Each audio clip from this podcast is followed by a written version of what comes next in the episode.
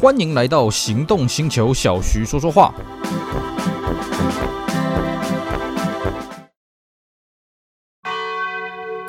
我 Honda HR-V 在此大声宣誓，在乎你在乎的人，在乎的事，从现在到未来，守护你，我愿意。荣获二零二三最佳国产小型 SUV Honda HR-V，现在入主，升级五年不限里程延长保固，陪你一起前进，安心满满的未来。这个周末就到 Honda 赏车吧，Honda。Hello，大家好，我是 Celsius，非常高兴呢，又在这边跟大家空中聊聊天。今天呢，来跟各位讲一个好消息，就是我终于完成我征服南横的梦想了。好的，我相信关注我们这个栏位的听众朋友、观众朋友都应该知道啊，这个其实我在二零零六年的时候呢，就已经一个人单枪匹马孤军深入啊、一个人不知天高地厚呢，骑着一台白牌的速克达摩托车啊、自己一个人这样子跑去南横，而且从台南端骑到台东端，再从台东端骑回来这个台南端了啊。因为呢，这是我第一次这个走南横啊，我也不知道南横的路这么难走，尤其我不知道晚上会这么的精彩刺激啊，所以那一次呢，留下了很多非常珍贵啊、非常刺激的回忆啊。那各位有兴趣呢，可以去把我们那一集的节目捞出来听一听。不过呢，在那一次挑战完之后了啊，这个南部横贯公路啊，在这个后来二零零九年的莫拉克风灾呢啊，它就。受到很大的这个破坏，那么一直呢就没有抢通了，一直到这个我们节目录制当下的今年呢，这个二零二二年的五月呢，哎，终于有条件的开放全线通车啊。那在此前呢，其实我也一直很向往，可不可以再回去南横呢？于是呢，我在二零二二年啊，也就是我们节目录制的今年呢，呃，在这个二月的时候，哎。挑了十六年前同一个时间呢，重返这个南航啊。不过当时呢，南航只通到了天池，所以那一次呢，我也只到了天池这边啊、长春池走一下，那么我就折返了啊。那一次的行程呢，也蛮有意思的，各位也可以去把那一集的这个节目捞出来听一听。那终于了啊、好不容易盼到这个五月通车了。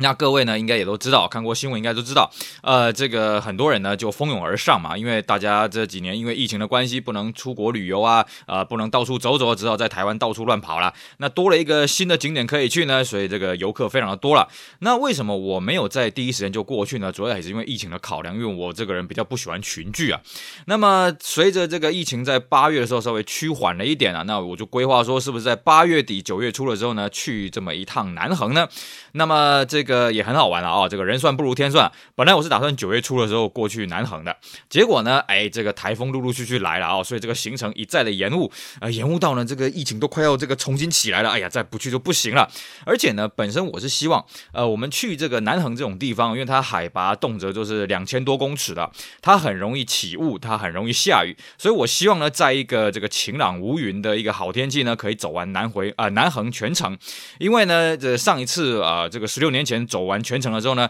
那个时候我到了台东那边就已经起大雾了哦，回程的时候就跟大雾搏斗，非常的刺激。当然了，现在在我们节目录制的现在的当下啊，这个有条件通车呢，是规定除了礼拜二、礼拜四以外呢，不可以上山。那么平常上山好像是下午两点还是一点以前必须通过管制站了，所以你要在晚上呢，这个走南横是不大可能，因为五点以前一定要下山了啊。那所以呢，这个我也希望哎，这一次可以一览南横的全景，因为听人家说哎，南横在整个晴天的时候非常非常漂亮啊。当然，我十六年前的印象呢也是非常的深刻哦，真的是非常漂亮哦，沿途真的是让人家流连忘返。可是呢。啊，十六年前的时候年纪小嘛，所以也不知道要到处去拍照，尤其呢遇到大雾呢，这个伸手不见五指啊，怕都怕死啊，哪有心情去欣赏这些美景呢？是的，所以这么时间一晃呢，就拖了十六年。终于完成了征服南横全程的这个梦想了哦！当然这是第二次征服南横全程。那这一次的征服呢，还有这一次的行程有什么有趣的故事呢？嘿嘿，这就是我们今天的节目要跟各位讲的啦，请各位娓呃听我娓娓道来我这一次征服南横的南横壮游。因为这一次呢，呃，刷下了我这个单天骑车的第二高的记录了哦。我以前呢，我最早呃这个征服合欢山的时候呢，是一天骑了五百二十公里。那么第二次征服合欢山的时候，骑了五百四十九公里。那么这一次呢，骑了多少呢？哎，刚好五百二十一公里啊，就是这么刚好多了一公里啊，所以变成史上的这个第二高了啊。当然，我相信这个记录呢，在不久的未来应该也会被我刷新了啊。那么这五百多公里呢，是怎么样骑的呢？我相信各位一定很好奇。所以呢，我的行程也不是单纯说啊，那我就回忆当年，哎，这个机车骑到南横。的这个台东端，然后再骑回来，我觉得这样子实在是不怎么不怎么好玩，而且你还要赶时间，赶时间通过这个管制哨嘛，哦，我觉得这样实在是太赶了。所以呢，我的行程并不是这样跑，但是我也是当天来回了。好的，那么一开始呢，我也是一早先出门，但是出门之前毕竟要骑这么长的路程啊。所以除了前一天要睡个饱以外呢，哎，还有就是早点出发，所以我是六点半的时候出门，哎，结果这个出门呢，骑着骑着发现，哎，好像什么东西忘了带，哎，好像什么东西忘了带啊、哦！我后来又折回去拿了一件厚的背心，还有一个围巾呐、啊。毕竟呢，这个南横它最高点这个大关山隧道垭口呢，这个大概是将近三千公尺高的高度啊。那我们对于这些地球科学有经因因呃气象学有经验的人就知道，其实呢，你海拔升高一千公尺就会降七度，所以大概大关山隧道跟地面的温度可能会差到将近二十度了啊、所以呢，这个御寒的衣物一定要准备好啊！不，那我就回去两趟，把这东西拿一拿，并且呢，把轮胎的气打饱，那么把油加满呢，就开始骑骑车出发了。那我这一次呢，也是从台南出发了啊，所以呢，我就从台南市区接台二十线，就一路的往这个东边的方向一路走。那台二十线呢，其实因为我挑的是平常日啊，所以就真的没什么活人啊，只有在上班时间呢，靠近这科学园区这边，哎，人稍微多了一点。但是呢，过了这个新化段之后，基本上没什么活人，而且这个路又宽又直，并且呢，嘿嘿，我这一天挑的是一个晴朗无云的好天气啊，哦，这个边骑还可以边欣赏美景啊，但是一个不小心可能就会超速，所以请各位呢，在这个骑南横这个。四线道的路段呢，切记啊，不要这个超速，不要违规，免得这个制造其他人的交通安全问题。好的，那么一路这样很顺畅的骑到了预警，那么又从预警呢开始往这个甲仙的方向走。那一路上来基本上也真的是没什么车了啊、这个骑起来非常的顺畅，非常的畅快，而且呢，这个路面的品质也都不错，所以呢，这很快，我记得大概一个小时多两个小时就到了甲仙了啊、那我这边中途我也没有停留，因为我的习惯就是我先在出发的时候呢，啊，先买好这个中餐跟早餐，早餐吃一吃，中餐带在身上就直接走了啊！中途我就不停留了。但是呢，一直骑骑骑骑啊，这样子骑进了甲仙啊。骑到了宝来，那这边呢有一个很大很大的重点，要跟各位提醒一下哦，在桃园乡呢最后有一个加油站，各位你如果是骑车，你一定要在这边把油加满，不管你的油箱还剩多少，我们都强烈建议你要在这边把油加满。为什么呢？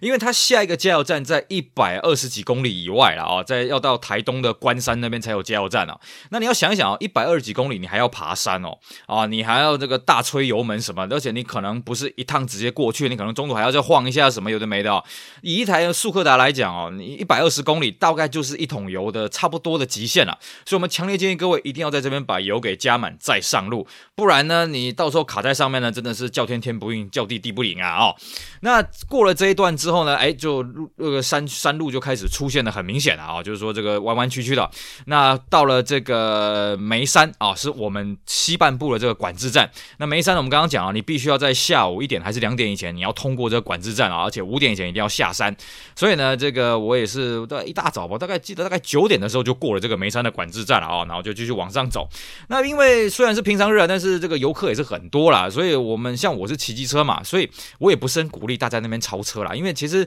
你讲白了，你超不完呐，而且如果你超车的话，你就无暇去欣赏美景了，对不对？就边骑边欣赏美景，吸收一下这个分多金，其实也是不错啦。所以呢，一开始我还有想要超车，后来想想啊，算了算了算了，其实没什么必要，因为你真的是超不完，那就边骑着。啊，边看着美景，如果比较好一点的地方，有合法可以停车的地方，那我们就停下来欣赏一下美景，驻足一下。毕竟哦，南横它的这个坡道的爬升是很快的，所以它的这个景色呢，这个变化速度也是非常快。我感觉中横、北横都还没有那么快的变化，南横的变化真的是很快。而且呢，南横我不知道为什么它的设计不错，所以它在这个西半段这边不大会起雾啊，甚至人家说在西半段看到云海呢，真的是啊、这个碰运气了啊、相对的、它的这个海拔的这个个变化，你感觉的不是非常的明显，很奇怪哦，很少听到有人会在这个西半段这边产生什么高山症，通常坦。南很会产生高山症，都在东半段那边。当然，你骑车开车一般比较不会，一般都是那种登山客哦。你可能前天没有睡觉啊，赶路赶车，结果在山庄那边就中奖。一般这种游客比较不容易发生啊，比较少听到了啊。那么我就这样一路很顺畅的骑到了天池。那到了天池之后呢，哎呀，就有一个感受就是，哎呀，之前呢十六年来没有骑过后面天池这一段了啊。因为我说这个个二月的时候呢，呃，骑到了只能骑到天池而已啊，就天池那边就依依不舍的折返。当时呢还看到那管制的大门。呃大门深锁啊，然后一直在幻想着，有一天我一定要过了这个管制的大门，让这个大大门为我而敞开啊！哦，果然这时候呢就如愿以偿。那其实啦，这个过了天池之后呢，这个风景呢。勾起了我不少印象啊。十六年前呢，的确这边天池过去之后的风景是更加的秀丽，也更加的壮观了啊。那么，呃，这个天气当然是越来越冷了哦。好在我的衣物是够的啊、哦，那就边欣赏空气啊、边欣赏美景呢，边继续往前进。一直骑骑骑，骑到大概大关山隧道的时候呢，哎呀，勾起了我一个印象。为什么？因为大关山隧道前面的这个大排长龙啊，其实大关山隧道是我们台湾的公路最高的隧道了啊、哦，这个海拔将近两千八百公尺啊，哦，也是这个一刀一斧这样把它劈凿出来的啊、哦，非常的不简单。那大关山隧道之前呢，因为它的这个隧道开凿的不易啊，所以它只有单线道。那我记得十六年前呢，在大关山隧道前面也是在排队啦，就是有号制的管制啊。那这一次呢，也是号制的管制啊，所以这边稍微等待了一下，接着呢就进去大关山隧道。那我印象中了啊，上一次十六年前我进大关山隧道的时候呢。我记得大关山隧道的调调跟中横的大玉岭隧道很像，就是它这个岩壁是凹凸不平的啊、然后偶尔还会有水滴下来。不过这次去的时候，哎，它的岩壁已经都磨了蛮平的，而且也没有水滴下来哦，其实相当的好骑好走。那果然呢，一出了大关山隧道，哇，看到的是什么呢？一堆人啊，一堆游客。为什么？因为大关山隧道一出去呢，就是海端乡。那这个东半段的这个南横呢，它的气势非常磅礴了啊、哦。首先第一个啊，它的山势啊非常的清晰啊，空气非常的清，而且你可以看到这个南横的沿线，呃，就是歪歪曲曲那种。感觉。第二个是什么呢？这一段的云海非常的壮阔。不过呢，因为我挑的这一天是大晴天，而且我过了大关山隧道呢，还没十一点。那个时候呢，这个我们海拔两千公尺以上的雾气还没有上来了啊。这边跟各位普及一下，我们一般来说两千公尺以上的这边叫雾林带，是因为这边的这个树木呢长期被雾给环绕。那如果在一般日子的时候，其实它这边很容易这个中天都是雾了。那我这一天选的是这个啊晴朗无云的天气，所以哎看的非常的清晰。哎，没有云海是有点可惜，不过呢，至少视野非常的棒。那当然了，这个很多游客会在这边驻足欣赏啦。那如果你是开车的话，你真的要碰运气啊，才能停到停车位。哎，摩托车的话，呃，我只能说比较容易停得到了哦。但是呢，这个人潮相当众多，所以我在这边只是拍两张照片我就走了。那这边的地地貌景观呢，其实改变的也蛮大了，跟我十六年前来看的时候，其实真的差蛮多。因为据说当时莫拉克风灾了之后呢，这边整个被冲毁了啊，所以我们现在看到这些都是重建的这个平台啦，重建这个。游游呃，这个休息的地方啊，哦，那再继续往下走呢，哎，这个天气当然还是很冷，可是海拔下降的速度非常的快，而且我不为什么东半段的这个冷哦，跟西半段的冷不大一样，东半段感觉呢比较没有那么刺骨，西半段这边哦，刚刚上山都觉得非常的刺骨啊，东半段我觉得还好。那么这边呢，我想各位应该会发现到一个小小的问题啊，哦，南横呢过了大关山隧道，东半段这边叫做什么？叫做台东海端乡啊，哦。海端乡，所以是不是我们就已经到海边了呢？并没有。据说了哦，你在大关山隧道出来的时候，如果天气够好，你是可以看得到海，看得到绿岛啊。但是我是真的都没有看过了哦。那为什么这边叫海端乡呢？其实你去看这个地图啊，你去看这个台东海端的这个地理位置图啊，它根本不靠海啊，而且它跟海一点关联都没有啊。那各位一定很好奇，那为什么它叫海端呢？我也去查了一下了啊，基本上它是当地原住民的语直呃发音直接翻译啦。那这个布农族的语言呢，它意思。就指三面环山，一面敞开了啊，这个大水的汇合处啊，其实呢跟这个海无关啊。而且这边再跟大家补充一下，这个海端乡呢是全台湾人口密度最低的地方，它原本是属于关山镇的一部分啊。OK，那呃过了大关山隧道，继续往下走，下一个活人聚集的地方呢，就是所谓的向阳啊。向阳据说是这个嘉明湖的入口，所以呢这边人非常的多了啊。以前前呢，呃这个八八风灾，呃这边还没开放的时候呢，其实大家要去嘉明湖，据说要从屏东那边绕。要多绕个四五个小时啊，非常的累。那么现在呢，开放之后，哇，这个好多登山客啊，哦，那么也有很多的观光游客会在这边逗留一下，因为向阳这边也有一些东西可以绕。那向阳这边呢，哎，你会发现哦，这边真的面向太阳吗？因为其实向阳这边很多地方是照不到太阳的哦。向阳这个地方呢，它也不是因为它面向太阳而得名啊，它也是这个布农族的语言啊，哦，但是布农族语言念并且呢，也。不太像是向阳了哦，那布农族的这个语言呢，它的意思指的是祖先开垦过的土地啊哦，所以到底怎么翻成向阳，我也是不大清楚。那向阳这边呢，其实游客非常的多了，所以它停车非常的不容易。那我对这种登山也是没什么兴趣，所以我就很快就过去了。而且过了向阳之后，你会发现哦，这天气已经很明显的开始变热了哦，就是它的海拔虽然还是很高了，但是呢，你已经感觉不到像之前我们就在天池那边哇，这个冷风刺骨这种感觉倒是真的没有了。那么呢，我就想说，哎，反正这个时间也差差不多到中午了啊，所以我干脆找个地方呢，呃，来吃吃饭好了。所以呢，我后来选择一个地方叫做摩天呐哦。摩天这个地方呢，乍听是，哎呀，它就是好像很高的地方嘛。其实摩天这边的海拔一千多公尺，哎，没有说很高了。那它的布农族语言呢，嗯，念起来有点像摩天呐哦，但是呢，它的意思指的是一种树木啊，一种球果的树木啊，呃，是这边所出产的一种球果树木。那我在这个摩天这边呢，哎呀，边看着这个山岚的美景啊啊，然后吸收着这个清新的空气，吃着从山下带上的面包，哎，也是蛮有一番滋味的啊。这边我也建议各位可以在这边停留一下，这边有几个可以啊、这个欣赏美景的一个平台。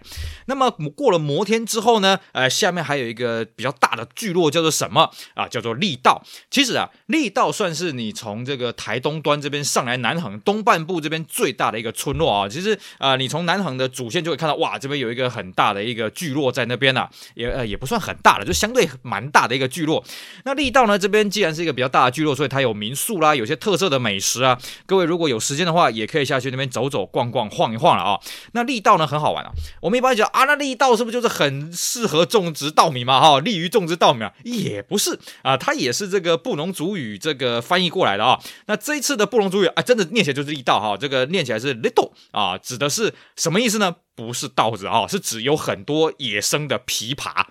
这个翻译起来真是相当有趣。那么过了力道之后呢，其实有一个很大的一个景点叫什么呢？叫做雾鹿峡谷哦。呃，我们在上集节目跟各位讲，如果你去过中横，你会觉得哇，中横太鲁阁峡谷非常的壮观，这不得不说了啊、这是还当选的是什么世界的什么十大奇景什么的。雾鹿峡谷哦，其实嗯也不遑多让啊，当然它真的没有这么的壮观，我不得不说了。那我们在上集也跟各位讲啊，因为这个八八风灾的关系，所以啊雾鹿峡谷现在这个河谷这边呢没有那么的壮阔，因为它这个沙石。石淤积起来，不过现在你去看哦，啊，还是非常的壮观了哦。那雾鹿这个地方呢，它的地名也很有意思哦，它一样是从布隆族的语言翻译过来的，而且它是这个读音就很像，它叫 vuvu 啊。那 vuvu 是什么意思呢？很多人会觉得啊，那翻译叫雾鹿是不是因为它有鹿在这个雾中出没了？哎，有人说是有啦，但是呢，呃，布隆族原语的这个意思啊，叫 vuvu 这个意思是指啊沼泽的地意思啊，就是以前这边呢是个沼泽，所以呢才叫做 vuvu 啊。那我们后来把它文雅的翻翻译成。叫做雾路，那雾路峡谷这一段呢，还有一个很大的景点叫做天龙饭店啊。天龙饭店以它的规模来讲，应该是南横东半段这边最大的一个饭店啊。其实天龙饭店在这个地方，对于南横这个东半段的居民是非常重要，尤其是对于力道来讲，因为它这边有个东西叫做天龙吊桥。天龙吊桥呢，现在是一个观光景点，不过在以前日本时代就开始修建了啊。那这个地方呢，它就是。呃，我以前往来这个力道这些部落非常重要的一个桥梁，之后呢盖了公路呢，才慢慢把这桥梁功能给取代掉了啊、哦。那之前呢有发生一些风灾水灾的时候呢，啊、这个桥梁又变成这个村民唯一回家的路。那天龙饭店呢就变成大家要上山补给一个很重要的一个补给站啊、哦。所以呢天龙饭店呃算是有承载着很多居民当年的这些回忆，我觉得也蛮值得去看一看啊。不过因为我赶时间啊，所以我只是在外面稍微驻足看了一下，我就赶快闪人了啊、哦。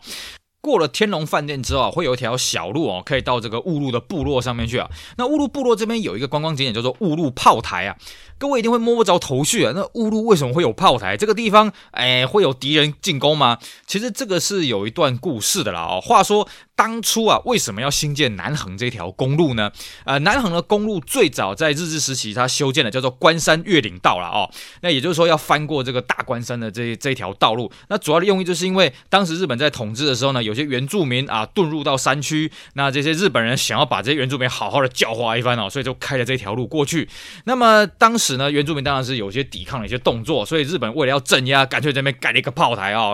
据说这个炮台的炮还是日俄战争的时候那个拿过来的啊，所以呃，这算是一个历史的一个印记啊。不过蛮可惜的是，我去的时候因为疫情的关系，这个雾路炮台是没有开放的啊。那之后如果开放的话，我也想去过去看一下哦，当年这个历史的痕迹啊。那么在过了雾路之后呢，下一个村落叫做下马，那下马呢，这个名称哎也蛮有趣的了哦。它原名呢，这个这个布隆族的原语念念起来也不是下马哦，它意思是指碎石头了哦，就表示这边碎石头很多。结果呢，日本人把这个名字给写错了哦，写成了下马谷。那光复之后呢，就改名叫做下马。下马再往东边走呢，会有两个部落，一个叫加宝，一个叫新武了哦。那新武这个部落比较大，日本人当时称叫做新武旅。那光复之后呢，把它改名叫新武，简化而来了。那布农族的语言呢，跟新武呢，呃，这个连连结性也不大了啊、这个布农族语叫做伊萨穆鲁啊，意思指三条水，也就是当地呢乌拉库产溪、乌鲁溪、大仑溪的交汇处啊。哦那基本上过了新武啊，这个南横就变得很好走啊，就是山路的路段基本上已经没了，就已经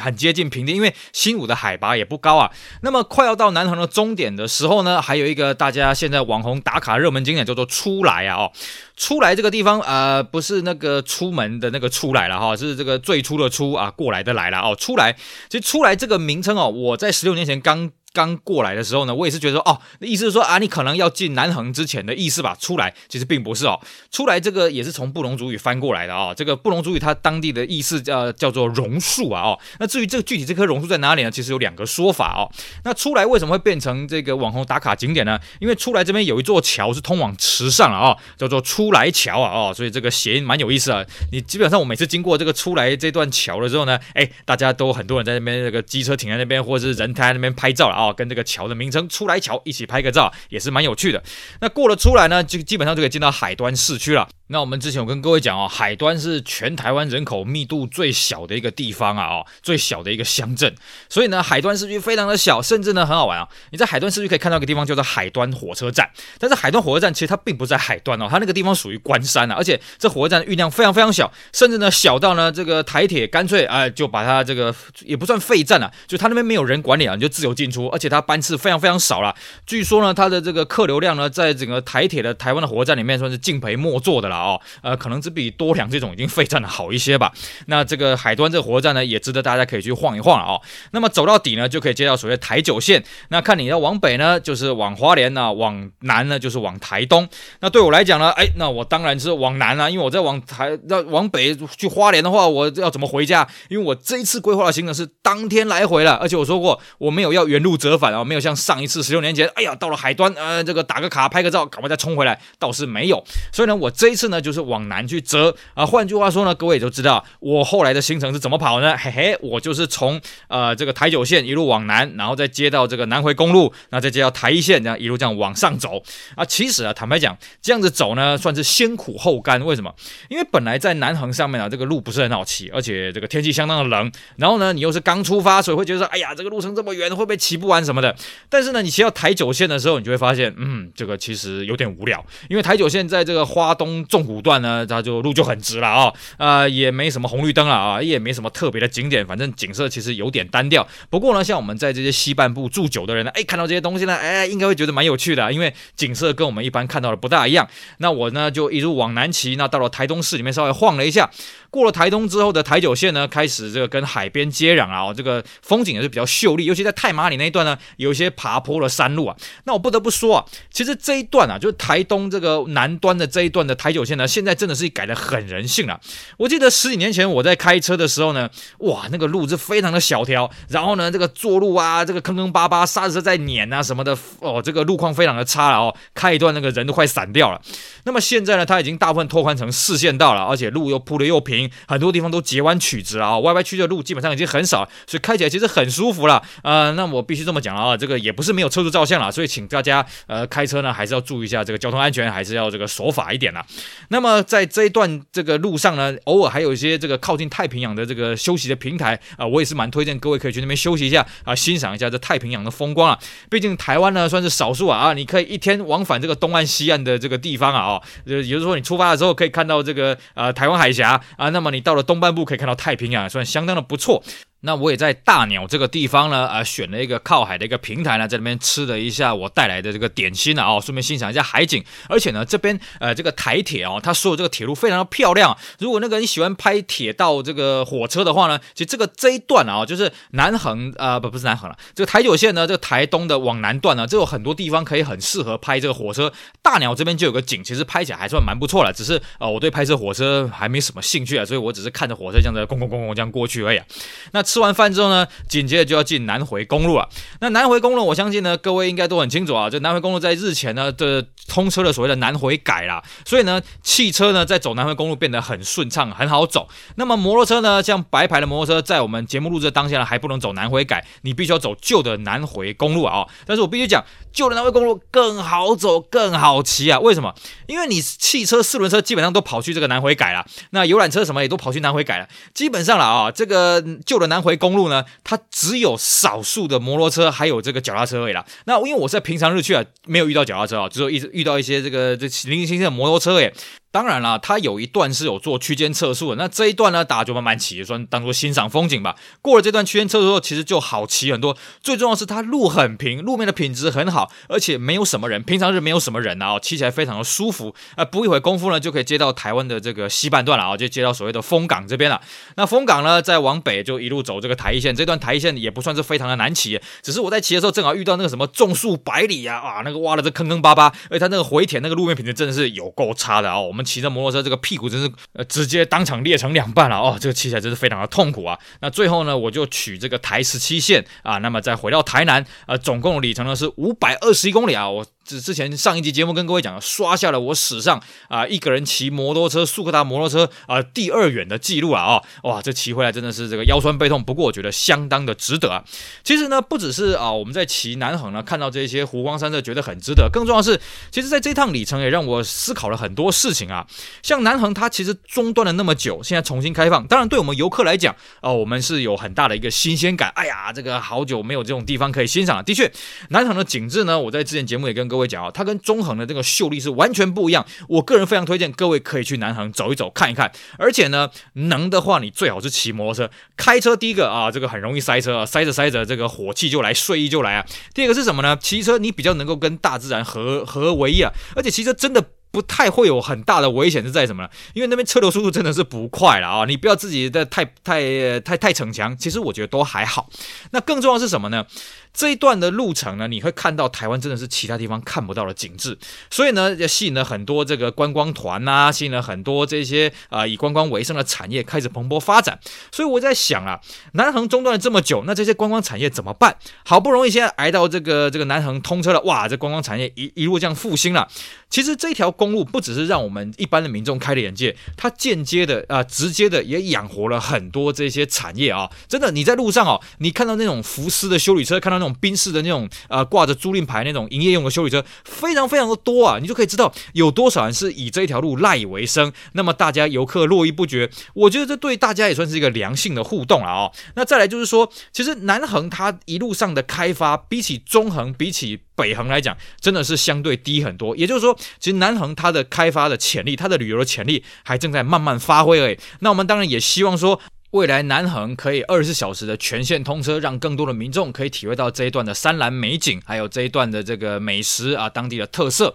不过了，不得不说，南横这一条路呢，真的算是一个很命运多舛了啊、我们刚刚跟各位讲过，日治时期呢，它叫做关山越岭道了啊，就日本人开始修建了。那国民政府呢，其实它修建的速度也算是很慢了啊、我们在最后呢，也跟大家讲一讲这个南横它一些演变啊、其实呢，早在这个一开始光复的时候，就已经很多这个南横当地的居民就讲了，哎呀，我们希望这个路可以拓宽了一点呐、可以把路面给改善一点，不然大家都是呃这个冒着生命危险上下山，这个也不是办法嘛。可那时候国民政府呢，其实也没什么钱呐、那后来呢，就开始新建了所谓的中横。那其实呢，这个新建中横了啊，美其名是说要这个这个强化当地的交通了。其实各位你仔细观察就知道，中横还有个目的是干什么？消耗这些荣民的精力啊。各位你看哦，当时这个国民政府来台湾带了一堆军人嘛，对不对？带了一些这个这个退伍军啊、这些军人，那么退伍之后就变成农民呢、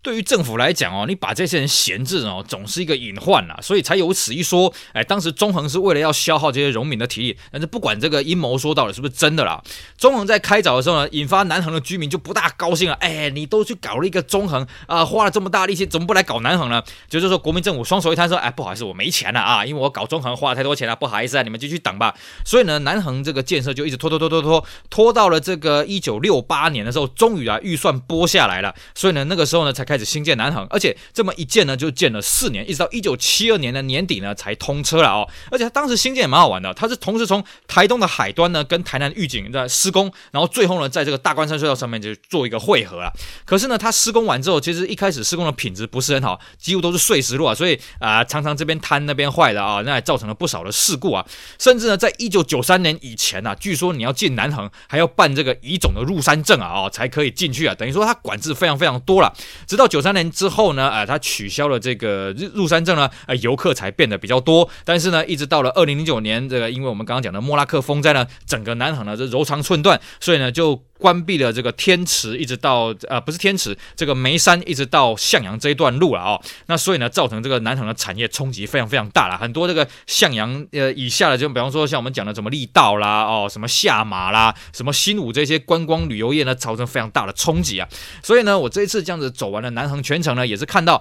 嗯，的确啦，一条公路呢，它不仅让我们一般游客欣赏这些美景，更重要是它养活了很多当地的居民，也让我们看到了很多不一样的面貌。但是呢，这个大自然力量是无情的，而且政府的预算是有限的啦。所以中间呢，要怎么去拿这个平衡呢？我觉得这东西真的不是我们一般市井百姓可以去拿捏的。那我们一般市井百姓可以做的是什么呢？就是把握当下了。所以我非常推荐各位呢，可以有机会找个时间呢，啊、一个人或者全家一起去南横走一走，去欣赏这些风光之时呢，各位可以思考一下，到底我们这样去开辟这些公路啊、到底这些中间的平衡点应该要怎么去取舍呢？我觉得大家可以共同来思考这个问题。好的，以上呢就是我们今天节节目内容，跟大家聊聊。哎，我终于完成了这个南横全线通车之后啊，征服南横的这个壮举。那么同时呢啊，一天骑车骑了五百二十公里啊，五百二十一公里啊，这个屁股当场裂成了两半啊，这个这个回来痛了好几天了啊，也是相当有趣的一段回忆。以上，希望大家会喜欢今天节目，也希望大家去支持我们其他精彩的节目内容。我是 Celsius，我们下午再聊喽，拜拜。